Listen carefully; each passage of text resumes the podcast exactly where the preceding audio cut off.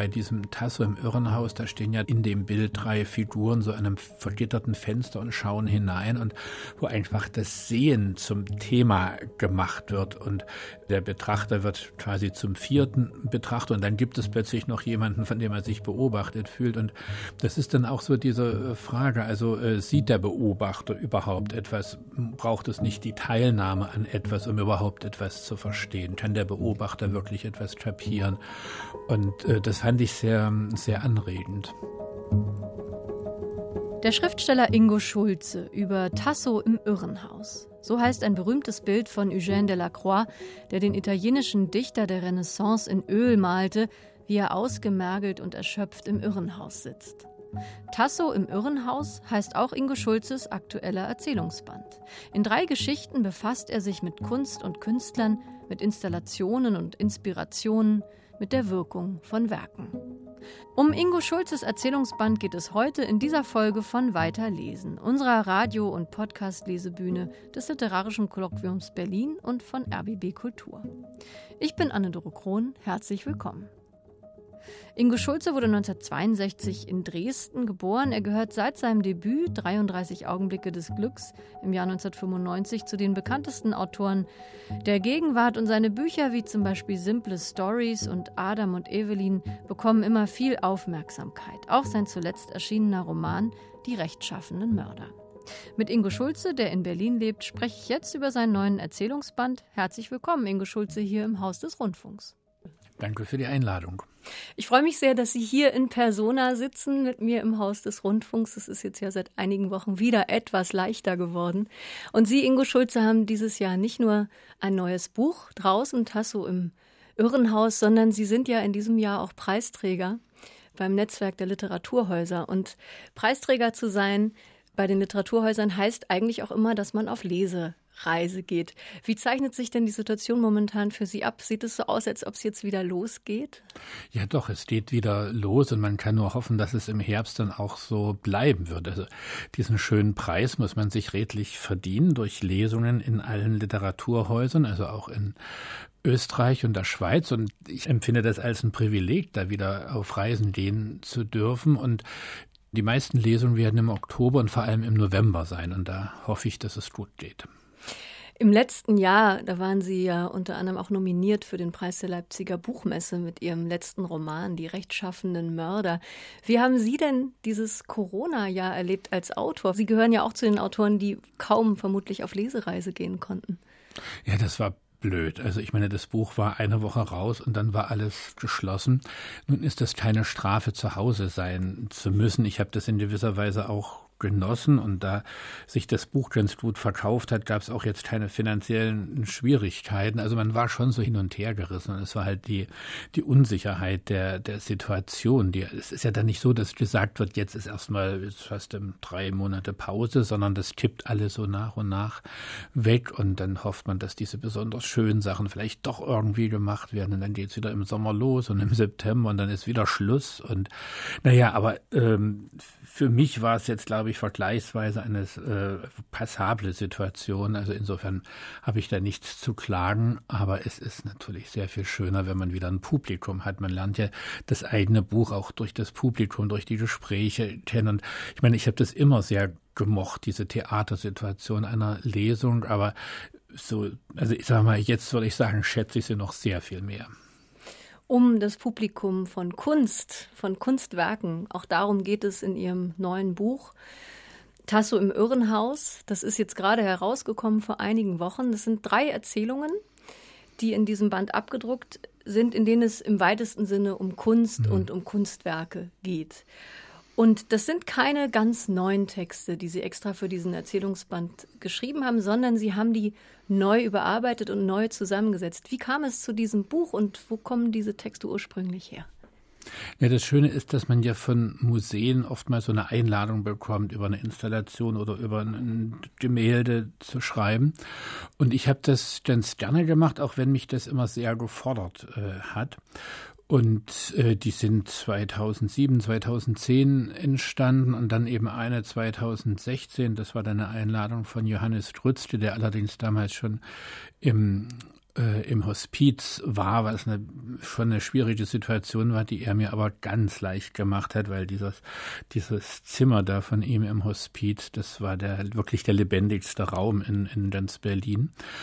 Und da, damals habe ich ein Dramolett darüber geschrieben, habe mir auch nie gedacht, dass ich mal ein Dramolett schreibe. Und das habe ich zu einer Erzählung umgearbeitet und ich merkte dann auch, während ich die anderen Sachen nochmal überarbeitete, das hat dann doch sehr lange gedauert und ich hatte aber das Glück, dass die von der Anlage her doch irgendwie verwandt waren. Das war mir vorher nicht so, so klar gewesen. Ich meine, es geht um die bildende Kunst und das soll man auch ernst nehmen, aber es könnte jetzt auch um drei Zoobesuche gehen oder irgendwie drei Besuche von Schwiegereltern oder, oder, oder so, so in der Art. Ich meine, die Kunst ist einfach der Anlass für eine Erzählung und das ist dann nicht beliebig. Das Kunstwerk spielt natürlich eine Rolle und gibt eben auch die Inhalte vor, aber es ist der Auslöser für eine Geschichte. Ich geriere mich da ja nicht als Kunsthistoriker.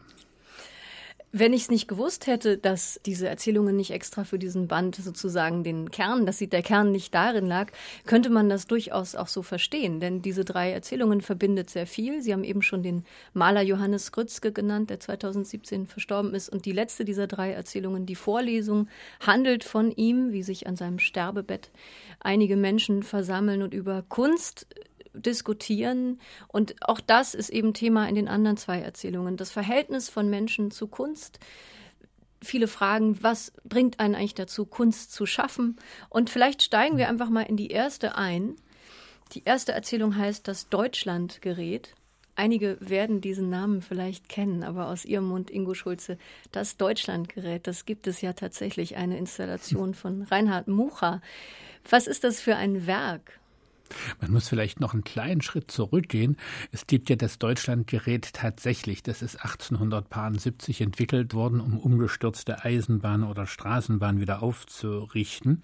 Und Reinhard Mucha hat diesen Titel für eine Installation verwendet, die 1990 auf der Biennale in Venedig ausgestellt war. Und das ist natürlich 1990 und dann ein, eine Installation Deutschlandgerät zu nennen. Das ist schon sehr genial. Ich würde jetzt, glaube ich, da läuft uns die Zeit davon, wenn ich jetzt beginnen würde, darüber ähm, zu, zu, erzählen, was da aufgebaut ist. Ich meine, das kann man, das kann man äh, nach, nachlesen. nachlesen. Und das war für mich schon interessant, dass ich äh, mit dieser Installation erstmal überhaupt nichts anfangen konnte. Bombastisch, groß, schwarz, laut zum Teil. Und wie ich mich dann doch so äh, über mehrere Besuche hin da wirklich, äh, ich was heißt jetzt verliebt habe, aber ich fand es großartig, was sich da alles herausentwickeln lässt. Und der wichtige Punkt, um, um den es mir eigentlich da geht, der auch für mich der Anlass für diese Erzählung war, das würde ich vielleicht jetzt vorlesen, wenn Ihnen das recht ist. Sehr gerne und danach sprechen wir darüber. Wir ja. hören jetzt den ersten Auszug aus Ingo Schulzes Band Tasso im Irrenhaus, ein Auszug aus der ersten Erzählung Das Deutschlandgerät. Es geht um einen dissidentischen Dichter, der in der DDR groß geworden ist, in den 70er Jahren rausgeflogen ist und im, im Westen lebt und ein Ich-Erzähler schreibt einen Brief an eine äh, Museumsdirektorin, in der es um das Deutschlandgerät geht, aber vor allem um diesen B.C. abgekürzten Dissidentendichter. Und wir befinden uns jetzt im Jahre 2010. Ich lese natürlich nur ganz kurze Auszüge. Sie werden sich vielleicht wundern, warum BC mit diesen Erläuterungen, mit denen eigentlich jede Beschreibung beginnen sollte, nämlich dass Mucha seine Installation 1990 für den deutschen Pavillon in Venedig erdacht und entwickelt hatte, so spät herausrückte. Auf mich jedoch wirkten seine Erklärungen auch in ihrer Abfolge einleuchtend, so als würde sich die Bedeutung von das Deutschlandgerät allmählich in konzentrischen Kreisen ausbreiten. Den restlichen Weg sprach er vor allem von jenem Pavillon, den er selbst nie im Original gesehen hatte. Er habe leider immer gemeint, in Venedig gäbe es Besseres zu tun. Er nannte den Pavillon ein Kunsterzeugungsgerät. Das hatte er allerdings irgendwo gelesen. Ich begriff aber recht schnell, dass er, der wohl entgegen seinen Beteuerungen bereits an einem Text über das Deutschlandgerät schrieb, seine Überlegungen an mir erproben wollte. Weiter dachte ich damals nicht, auch wenn er mir eigentlich den Schlüssel schon anbot. Denn bei Tisch sprach BC mit Enthusiasmus darüber, dass Mucha diese Installation nicht einfach von Venedig nach Düsseldorf verfrachtet und hier wieder aufgebaut habe, sondern dass er sie einerseits als Venedig-Ausstellung kenntlich gemacht, also eingepackt habe, dass er ihr aber andererseits neue Erkenntnisse und hiesige Bezüge hinzufüge und sie damit zu etwas anderem und Neuem mache, so etwa formulierte er es. Sie sind dann bei ihm zu Hause und die Frau von BC heißt Elżbieta. Bei seinen letzten Worten war Elżbieta eingetreten, Kuchengabeln und Teelöffel wie einen kleinen Strauß in der Hand. Sie ging um den Tisch und verteilte sie. Sie müssen sich konzentrieren, fuhr sie fort, als hätten wir unser Gespräch nicht unterbrochen. Wer sich nicht konzentriert, bleibt harmlos, lau, ohne Empörung, ohne Auflehnung. Empörung und Auflehnung müssen halt in die Erzählung oder in den Roman passen, verteidigte ich mich. Das hat man nicht immer so in der Hand, wie man es gern möchte. Den Büchern fehlt zunehmend die Dimension Auflehnung, sagte Elspieta. Sie klang, als hätte sie diesen Satz auswendig gelernt. Kein nennenswerter Widerspruch, nichts von Aufruhr, Ruhe, keine Maßlosigkeiten, keine Übertreibungen, alles brav. Eine Literatur, die von Einverständnis überquillt wie das Privatfernsehen. Wir haben es mit massenhafter Anpassung zu tun, gerade unter den Literaten. Vielleicht ist es einfach zu viel, wogegen man sich auflehnen müsste, versuchte ich einzuwenden. Wie wäre es denn damit, sagte BC und stützte sich mit den Ellbogen auf den Tisch. Die moderne, freiheitliche, demokratische Industriegesellschaft bringt uns um, nicht mehr und nicht weniger. Und zwar nicht allegorisch, sondern buchstäblich. Und nicht nur uns in der näheren Umgebung, sondern alle, die Menschheit. Die Welt geht unter und man weiß nicht recht, was zu tun ist. Man hat keine Übung in derlei Angelegenheiten. Ich nickte kurz und versuchte zu lächeln. Es ist einfach unerträglich, einfach zum Kotzen, sagte BC, stand auf und ging aus dem Zimmer. Ich half Elspieta, das Geschirr in die Küche zu tragen und öffnete die Büchse mit Mandarin, während sie den Espressokocher füllte und auf die Herdplatte stellte und den Tortenguss anrührte. Meine Frage, wann denn wieder ein Buch von BC zu erwarten sei, ließ sie zuerst unbeantwortet. Da muss ich schon, sagte sie dann, aber das wissen Sie ja. Als wir mit dem Espresso und drei Tassen ins Wohnzimmer zurückkehrten, die Mandarinentorte musste noch auskühlen, lief wieder der Fernseher. Der Ton war kaum zu hören. Da ich mit dem Rücken zum Fernseher saß, irritierten mich nur BCs Blicke, die an mir vorbeigingen. Elspieta sprach über eine frühere Arbeit Muchas. BCs Einladung ins Museum war letztlich, so ging mir durch den Kopf, auch dafür gut gewesen, etwas zwischen uns zu schieben, um nicht pur aufeinander zu prallen. Plötzlich stand BC neben dem Fernseher, stellte den rechten Fuß leicht vor und verbeugte sich übertrieben tief, als führte er ein höfisches Ritual aus. Sein linker Arm beschrieb eine schwungvolle Abwärtsbewegung, die er wiederholte, die er drei oder viermal wiederholte, wobei er sich immer devoter verneigte und seine Hand eine Art Arabeske knapp über dem Boden vollführte. Erst jetzt bemerkte ich, was für kleine Füße er hatte. Plötzlich schnellte er hoch und sprang mit fast tänzerischer Leichtigkeit zur Seite, so dass er nun links vom Fernseher stand, von wo aus er seine Ergebenheitsbekundungen fortsetzte. Hör auf, sagte Elspieta, wir haben einen Gast. Ich grüße Seine Majestät, ich grüße die Freiheit, ich grüße das Recht, rief BC und fuhr weiter fort, sich zu verbeugen. Der Fernseher wurde immer lauter, BC hielt die Fernbedienung jetzt in der linken, während nun sein rechter Arm den eleganten Gruß absolvierte. Innerhalb weniger Sekunden füllten sich die leeren Kästchen der Lautstärkeskala unter der Erscheinung eines ernst und konzentriert blickenden Parlamentspräsidenten Thierse, als trieche da etwas von links nach rechts über den Bildschirm. Schluss! schrie Elspieta, während sich auf dem Bildschirm die Moderatorin Will mit den dröhnenden Worten Unrechtsstaat und Drei haben wir schon einem Gast zuwandte, offenbar dem vierten. Dann schepperten die Scheiben, der Fernseher schien zu bersten. Wegen des Getöses, das die Wörter in ein Geröhre verwandelte, hielt ich mir die Ohren zu. Elspieta und BC rangen miteinander. Sie versuchte ihm die Fernbedienung zu entwinden, die er erst hinter seinem Rücken versteckte und dann mit der rechten Hand über den Kopf hielt. Sie sprang an ihm empor und griff immer wieder ins Leere. Er lachte, ihr Gesicht war verzerrt. Ich spürte die Schallwellen des Fernsehers, die besser, als würden sie mir vor die Brust schlagen. Und ich wunderte mich, wie es der Moderatorin Will gelang, ihr Gesicht so unverändert zu bewahren, trotz der monströsen Laute, die sie ausstieß. Auch das Aussehen der anderen änderte sich nicht, obwohl der vierte Gast jetzt nervös wurde und der Parlamentspräsident Thierse sein Kinn noch stärker gegen die Brust presste und ein anderer, wohl der zweite oder erste, fröhlich lachte oder höhnisch und den Kopf schüttelte und die Moderatorin Will die Stirn in Falten legte und ein bitterer Zug ihren Mund verschloss und nur noch der vierte Studiogast diese dröhnenden Geräusche von sich gab. Plötzlich Ruhe. Das Bild erlosch Stille. Elspäter hatte den Stecker herausgezogen. Wie betäubt verharrten wir, BC noch immer mit der Fernbedienung in der Hand, die er wie eine Fackel hochhielt. Elspäter atmete schwer. Ich stand hinter meinem Stuhl, ohne zu wissen, wie ich dahin gekommen war. Schau dich an, sagte Elspäter zu BC. Dabei klang sie, als würde sie gleich in Tränen ausbrechen, als wäre sie es, die etwas Ungehöriges getan hatte und sich bei ihm entschuldigen müsste. Schau dich nur an. Ein Hemdzipfel war ihm aus der Hose gerutscht.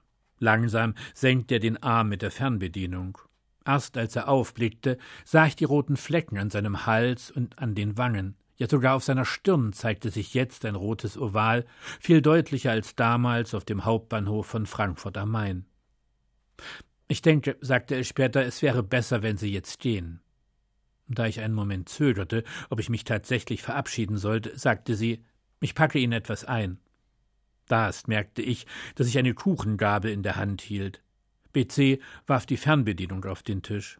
Ich melde mich bei Ihnen, sagte er, grüßte, als legte er zwei Finger an den Mützenrand und verließ das Wohnzimmer. Mir fiel auf, wie langsam er die Treppe hinaufstapfte. Ja, vielen Dank, Ingo Schulze, für diesen Auszug aus der Erzählung Das Deutschland gerät. Eine der drei Geschichten in dem Band Tasso im Irrenhaus. In dieser Geschichte geht es natürlich auch um dieses Deutschlandgerät, diese Konstruktion, diese Installation von Reinhard Mucha, die in Venedig zuerst stand, inzwischen im Museum K1 in Düsseldorf zu sehen ist, in veränderter, angepasster Form. Aber es ist natürlich vor allem, sage ich mal, so habe ich es gelesen, eine Erzählung über einen Autoren, über einen Schriftsteller, der in der DDR einen Namen hatte, der dort für etwas ganz anderes stand und dann als Dissident ausgewiesen wurde, das Land verlassen hat und im Westen nicht so richtig wieder Fuß gefasst hat. Man hat es in dem Auszug ein bisschen gehört. Es ist nicht unbedingt einfach mit ihm. Der Gast muss hier sogar wieder gehen, weil alles so kurz vor der Eskalationsstufe ist. Inwiefern steht aber dieses Deutschlandgerät, diese Installation von Reinhard Mucha, für seine, ja, für seinen Werdegang als Künstler. Warum bedeutet diesem BC, wie er hier genannt wird, diese Installation so viel? Na, ich hoffe, dass sich im Laufe der Erzählung das entwickelt, dass dieser BC äh, von diesem Deutschlandgerät vor allem da oder was ihn daran besonders fasziniert, ist einfach diese Reinstallation, dass er also etwas 1990 äh, ausgestellt hat und dann, wenn er es neu zeigt, verpackt er es, zeigt, dass es schon mal in Venedig präsentiert worden war und fügt ihm neue Bezüge hinzu. Und das wird für diesen BC zur Analogie von Wörtern, von Begriffen, eigentlich von einer ganzen Lebenshaltung, wo er plötzlich sagt, eigentlich, was ich so sage äh, von früher oder auch jetzt, das steht so oft schief im Raum. Es braucht noch einen ganz anderen Kontext. Also er merkt, wie sich die Begriffe gegen ihn wenden, die eigentlich vorher ja ihm leicht von den Lippen kamen. Und ein Bedeutungswandel geht damit einher. Er selbst hat eigentlich eine relativ konstante Position und er wird vor 89 eben eigentlich so als so ein äh, unverbesserlicher beschimpft, der, der vielleicht sogar als ein Verräter der DDR und wenn eben gegen die Berufsverbote im Westen demonstriert wurde, wollte er auch gegen die im Osten demonstrieren. Und nach 89, 90 kriegt er eine ganz andere Stellung in der Gesellschaft, weil er diesen Beitritt kritisiert, später den Kosovo-Krieg. Und er rutscht in so eine Ecke, in die er eigentlich nicht hin wollte. Und man merkt, wie sich die Gesellschaft äh, eigentlich hinter seinem Rücken verschoben hat. Und für ihn wird dieses Deutschlandgerät eigentlich zu einem Muster, um die eigenen Erfahrungen neu zu installieren, zu reinstallieren und weil ihm auch das eigene Werk unter der Hand zu zerbröckeln scheint. Also er ist plötzlich unzufrieden mit seinen früheren Büchern, die seinen Ansprüchen nicht mehr gerecht werden und eigentlich versucht er dann alles in ein großes Journal einzubetten, also allen Dingen nochmal einen neuen Kontext zu geben, der dem heute angemessen ist, dem heute entspricht. Der steht damit ja auch für eine Biografie, die es selbst schwer hat, sich zu reinstallieren und wirklich mhm. wieder Fuß zu fassen in den neuen Umständen. Das fand ich sehr interessant und natürlich auch symptomatisch. Und in diesem Buch, in diesem Erzählungsband von Ihnen, Ingo Schulze, liest man natürlich die ganze Zeit und denkt immer so ein bisschen Fakt oder Fiktion. Sie spielen ja auch mhm. sehr damit, was ist da wirklich passiert, was ist nicht passiert. Hatten Sie denn bei diesem BC eine bestimmte Person vor Augen? Ich hätte keine bestimmte Person vor Augen, aber irgend doch sehr viele. Ja, also kennt ja die, die berühmten dissidenten Schriftsteller. Was hier aber für mich vor allem Bedeutung gewonnen hat, ohne dass er vom Typ her so wäre. Also ich glaube, der ist sehr schwermütig und ja auch so ungelenk und schreibt sehr wenig und liest sehr langsam vor. Aber ich habe äh, in dem, was er sagt, zum Teil auch das, was ich vorgelesen habe, was Elspieta sagt, das sind fast alles Jurek Becker Zitate, die er im Mai, Juni 1989, also ein halbes halbes Jahr noch vor dem Mauerfall in der Frankfurter Poetikvorlesung geschrieben hatte. Die erste Vorlesung geht über Zensur in der DDR, die zweite Zensur in der BRD und das ist hochinteressant, das zu lesen, weil Becker eben beide Welten kennt und auch so ein schlechtes Gewissen hat, dass er in der neuen Welt sozusagen sich wie in einem Hotel aufhält. Eigentlich müsste er doch dankbar sein, aber irgendwie sitzt dieser Anzug ihm nicht. Jurek Becker. Ich habe tatsächlich geschaut, ob es Autoren gibt, auf die dieses Kürzel B.C. passt. Nein, nein, das ist willkürlich. ich weiß, ich bin natürlich überhaupt nicht der Meinung, dass Fakt und Fiktion hier eins sein muss. Gar nicht. Ich mir dachte nur tatsächlich, wen hat Ingo Schulze vielleicht vor Augen? An Jurek Becker hatte ich auch kurz gedacht. Nun fiel mir in der Geschichte auch auf, dass es ähm, auch geht um das Verhältnis eines jüngeren Autoren mhm. zu einem älteren. Denn der Ich-Erzähler, der schildert sozusagen auch sein Verhältnis, sein sich wandelndes Verhältnis auch zu diesem älteren Autor. Und es beginnt mit einer Szene, bei der sie gemeinsam auftreten bei einer Lesung in den 90er Jahren. Und der Ich-Erzähler ist noch ganz jung, hat Mitte der 90er debütiert, wie sie auch, Ingo Schulze. Also möglicherweise eine Situation, die ihnen nicht ganz unvertraut ist. Haben Sie denn selbst, und jetzt wirklich auf Sie, Ingo Schulze, hm. den Autor, gemünzt, haben Sie manchmal den Eindruck, Sie haben von Ihrem Werdegang irgendwie auch so ein bisschen Glück gehabt, dass Sie erst nach der Wende, nach der sogenannten, sich etabliert haben als Autor und nicht wie dieser BC irgendwann in, ja, in diese Bedeutungsverschiebung reinrutschen mussten, automatisch, dass Sie damals noch wendiger waren als junger Autor in den 90ern? Ja, ich weiß nicht, ob das ein Glück ist. Das kann ein Glück sein, das kann aber auch das Gegenteil sein. Auf jeden Fall hat sich natürlich die Bedeutung der Literatur für die Gesellschaft und damit eben natürlich auch die Rolle des Schriftstellers gewandelt. Die muss jetzt auch nicht schlechter oder besser geworden sein, aber es ist halt eine vollkommen andere.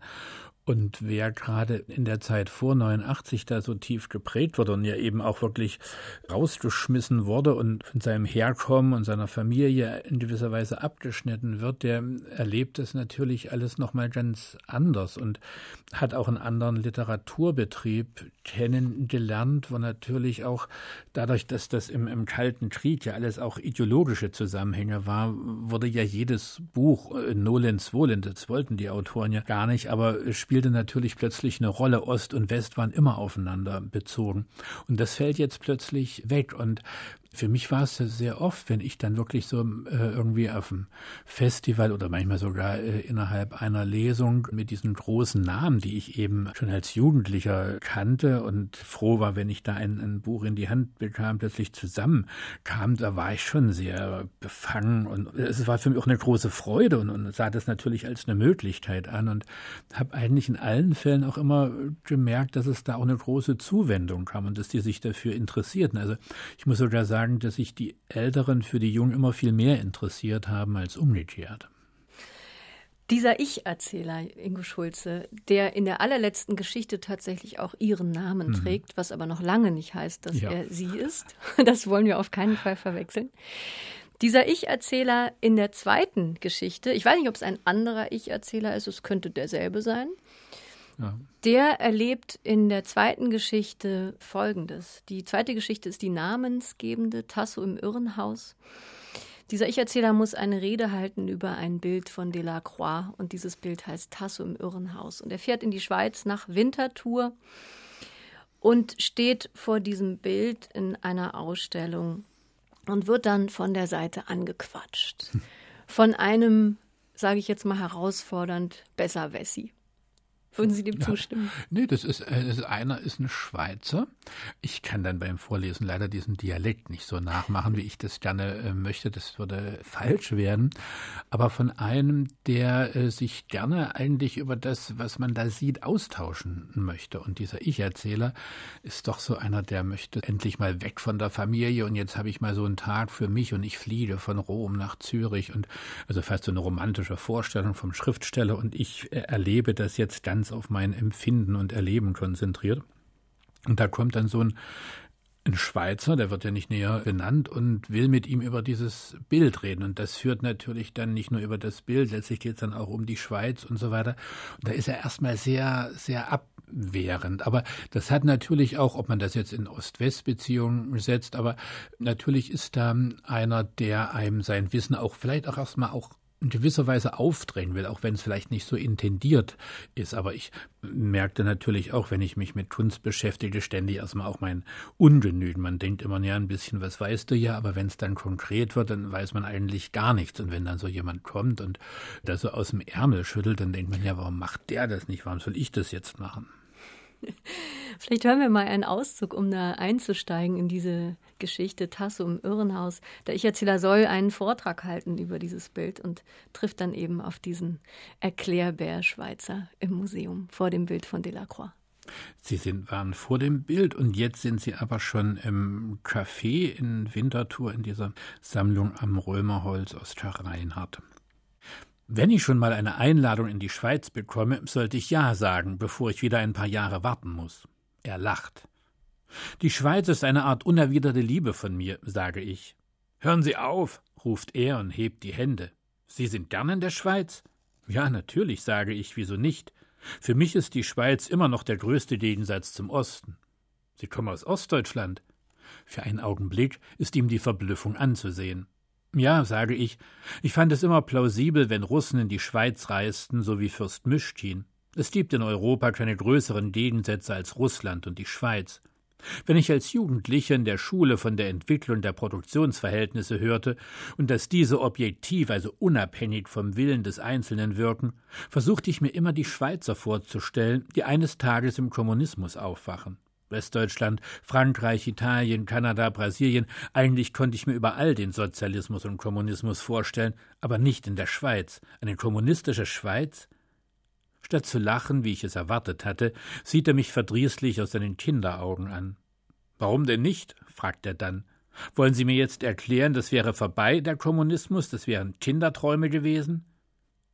Die Schweiz ist immer noch so eine Art Westen, das einzige Land, bei dem ich das Gefühl habe, ich komme in den Westen. Der Westen.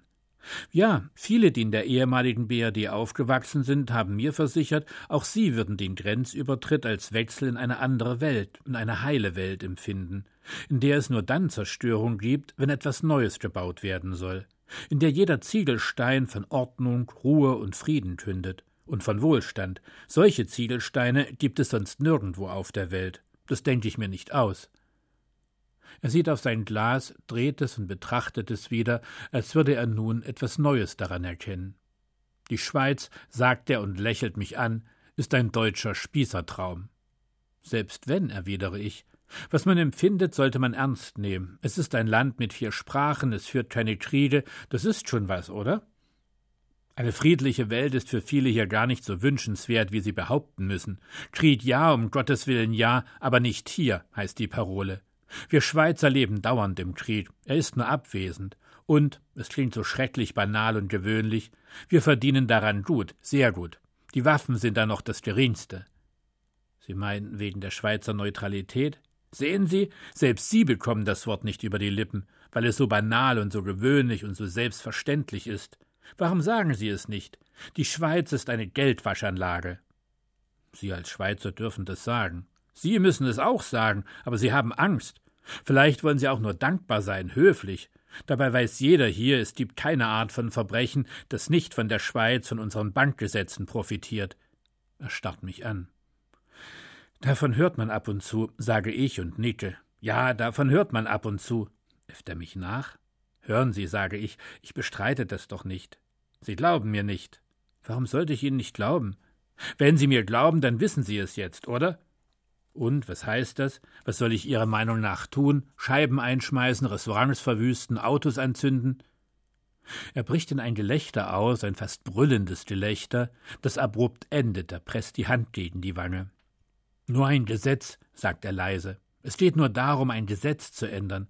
Ein Gesetz vom 8. November 1934, das das Bankgeheimnis schützt.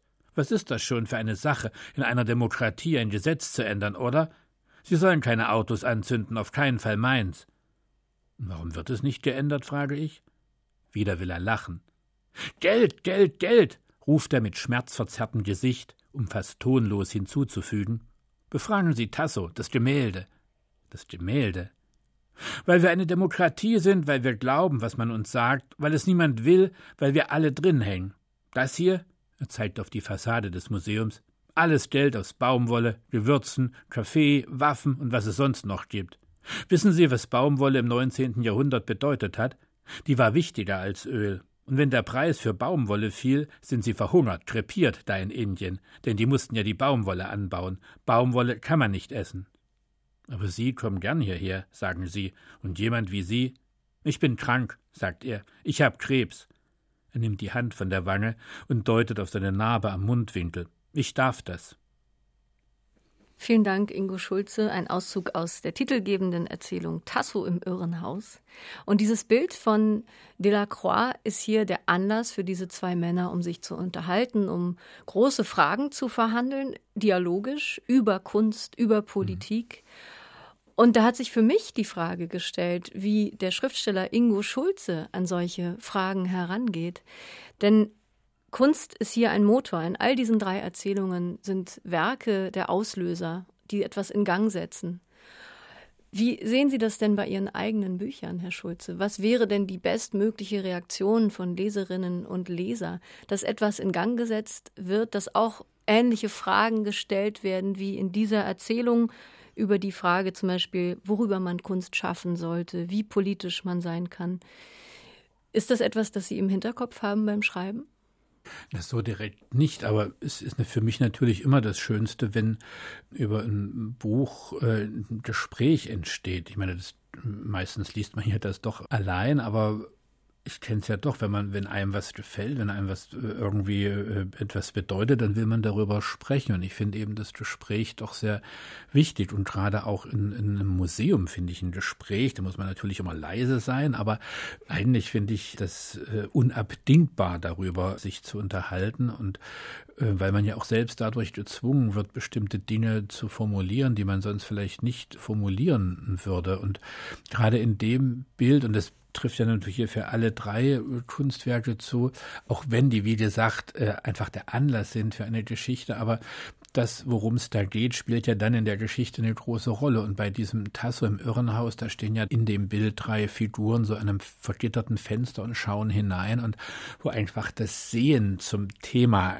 gemacht wird und äh, der Betrachter wird quasi zum vierten Betrachter und dann gibt es plötzlich noch jemanden, von dem er sich beobachtet fühlt. Und das ist dann auch so diese äh, Frage, also äh, sieht der Beobachter überhaupt etwas? Braucht es nicht die Teilnahme an etwas, um überhaupt etwas zu verstehen? Kann der Beobachter wirklich etwas kapieren. Und äh, das fand ich sehr, sehr anregend.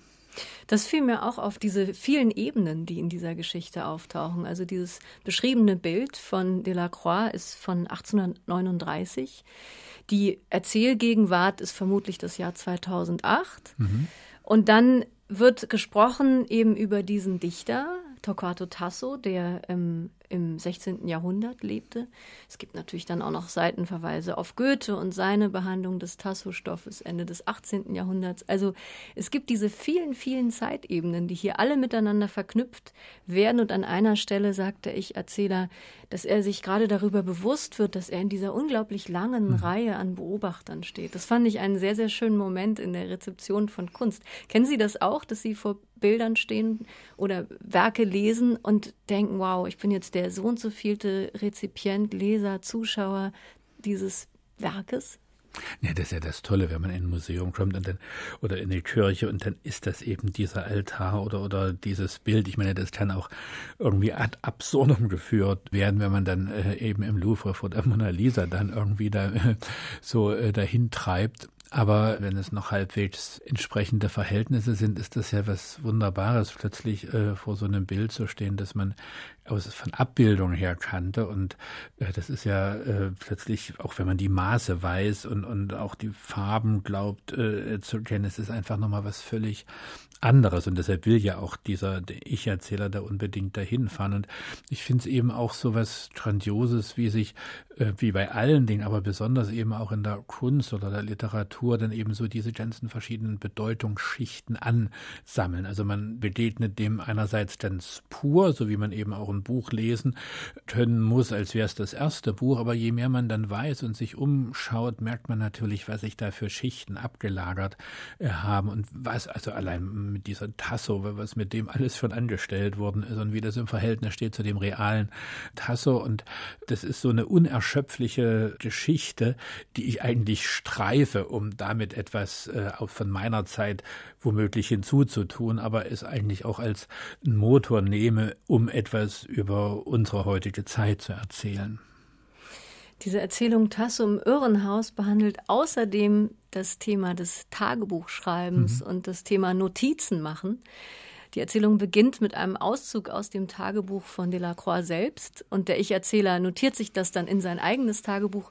Und es wird immer wieder darauf rekurriert, auf dieses Thema Notizen machen, Tagebuch schreiben. Und das Ganze kulminiert in einem wunderbaren Satz eines anderen Schweizers, der irgendwann, als der Ich-Erzähler auf dem Schiff sitzt und sich Notizen macht, diesen wunderbaren Satz sagt, müssen Sie immer zu was notieren, notieren und notieren, das macht einen ganz wirr ein wunderbarer Moment in dieser Erzählung. Wie halten Sie es selbst, Ingo Schulze, mit dem Notieren? Haben Sie permanent Tagebücher, Notizbücher dabei, in denen Sie sich Dinge aufschreiben, die Sie nicht vergessen möchten? Ich wünschte das, ich weiß auch nicht. Ich äh, möchte gerne eigentlich jeden Tag ein Tagebuch schreiben. Ich mache es praktisch nie. Also das ist halt ein Versagen. Ich weiß auch nicht, ähm, warum, nehme es mir immer wieder vor. Aber es ist ja natürlich auch, gerade wenn, äh, wie, wie hier das in der Erzählung ist, wenn jemand in der Öffentlichkeit schreibt, das ist natürlich auch ein sich herausnehmen, sich zum letztlich, die anderen müssen ja doch denken, äh, sie werden beobachtet oder einer macht sich da zum Beobachter, auch wenn er vielleicht über was ganz anderes schreibt. Und er ist nicht mehr als Gegenüber verfügbar, nicht mehr als Gesprächspartner. Und das ist eben das, worum es hier so geht. Also einerseits ist es ja dieses ja, bewusst leben, notieren, dass man auch nicht vergisst, dass die eigene Lebenszeit nicht so, so zusammengepresst wird von der Zeit. Und äh, er sagt ja, also mit, mit dem Tagebuch kann ich mich eigentlich dann in jeden Tag meines Lebens hin abseilen und, und weiß, was da äh, gewesen ist.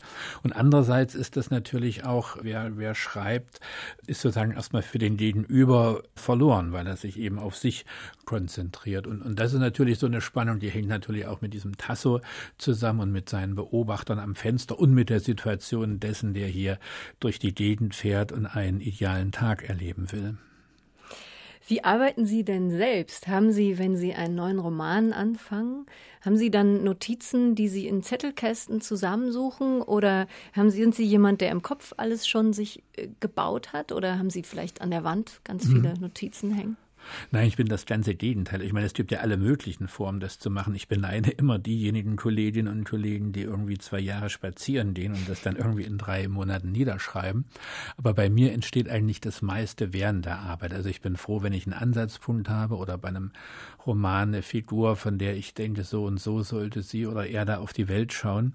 Und dann passiert wirklich das Eigentliche beim Schreiben. Nicht, dass man dann irgendwie versucht, alle möglichen Dinge dann da hineinzupacken, über die man verfügt. Aber erstmal muss das von einem selbst losgelöst sein und so ein Eigen, Eigenleben beginnen. Und je mehr dann da ist, umso leichter fällt es mir, weil dann hat man die Möglichkeit, dass man dem, was da ist, folgt. Und natürlich kann man dann immer noch falsch abbiegen und, und so, aber dann tritt man eigentlich im Dialog mit dem, was man gemacht hat. Und das Buch, das klingt jetzt immer so, ich meine das gar nicht metaphysisch, aber das schreibt sich dann schon auch in gewisser Weise selbst mit. Und je mehr eben da ist, umso unfreier bin ich in dem, was ich dann tue, so dass es gibt am Ende eigentlich so einen sehr schönen Zustand, der eigentlich fast regelmäßig eintritt, aber nach sehr langer Zeit, dass man dann fast bisschen so, also dann will man eigentlich nichts anderes mehr als das zu Ende schreiben, weil man jetzt auch selbst wissen will, wie es weitergeht. Das klingt jetzt ein bisschen komisch vielleicht, aber es ist dann doch so, dass man dem folgt, was einem da vorgegeben wird. Und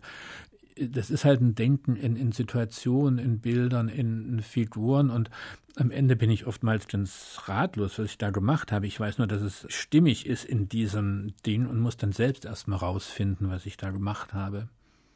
Das sind auch Fragen, die in diesen drei Erzählungen auftauchen. Wie entsteht Kunst? Was wird zum Kunstwerk? Welche Fragen treiben einen an? Und die letzte Erzählung, die Vorlesung, ist wie eine Art theatralischer Höhepunkt dieser drei Erzählungen. So habe ich es wahrgenommen. Da geht es um den Maler Johannes Grützke, den es ja wirklich gab, der 2017 verstorben ist. Und in seinem Krankenzimmer im Hospiz, also kurz vor seinem Tod, versammeln sich jede Menge Menschen und diskutieren angeregt über Kunst. Und er schafft dabei ja auch ein Werk. Das fand ich auch so schön. Es wird nicht nur über Fragen der Kunst verhandelt, sondern während sie dort alle sitzen und sich die Köpfe heiß diskutieren, zeichnet er sie. Ist das, lieber Ingo Schulze, darf ich Sie das fragen, eine Situation, die Sie vielleicht in ähnlicher Form selbst erlebt haben?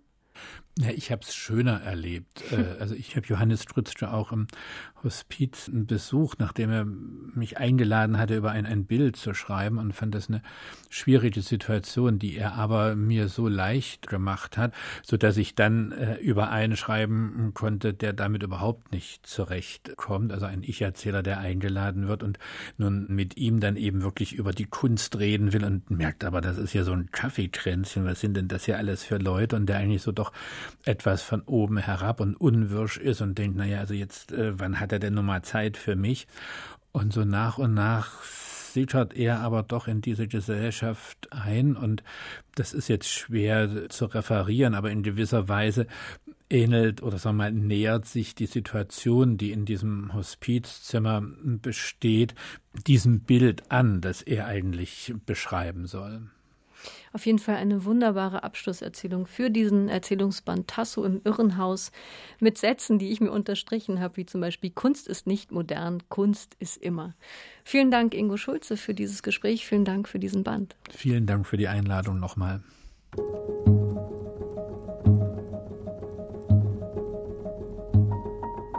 Ja, Ingo Schulze mit seinem Erzählungsband Tasso im Irrenhaus, erschienen im DTV-Verlag. Das Buch hat 160 Seiten und kostet 20 Euro.